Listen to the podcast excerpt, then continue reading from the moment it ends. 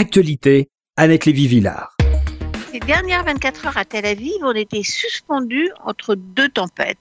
L'une, bien réelle, vient de la mer, elle a déjà noyé le pays la semaine dernière, et s'annonce pour cet après-midi avec des vents, des vagues et des trombes d'eau.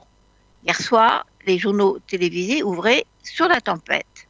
L'autre inquiétude était plus floue, on en parlait moins, c'est la montée de la tension entre les Américains, l'Irak et l'Iran.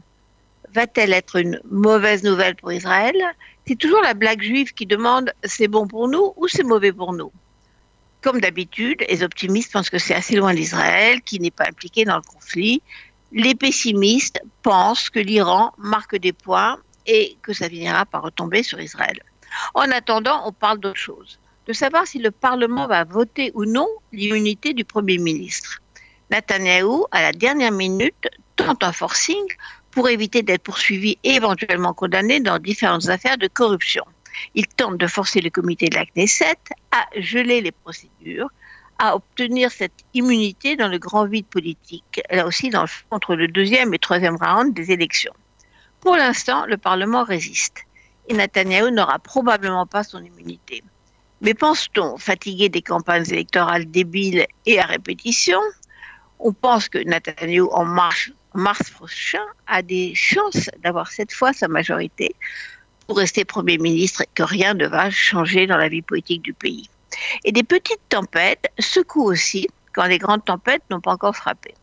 Comme le grand rabbin d'Israël, Yitzhak Yosef, qui déclare hier, je cite, que les juifs venus de l'ancienne Union soviétique ne sont pas juifs, qui sont communistes et goy anti-religieux. Il voit dans la masse d'immigration soviétique un complot contre les partis ultra-religieux. De fait, il suffisait d'un grand-père ou d'une grand-mère juive pour avoir droit d'immigrer en Israël. Et les chiffres officiels qui viennent d'être publiés montrent qu'un tiers seulement des immigrants seraient véritablement juifs au sens de l'orthodoxie religieuse.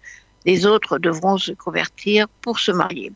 La déclaration du grand rabbin d'Israël contre ces Israéliens d'origine russe a évidemment secoué le pays, tout de suite dénoncé par Netanyahou et la plupart des grands, des rabbins, pas des grands rabbins, des rabbins en Israël.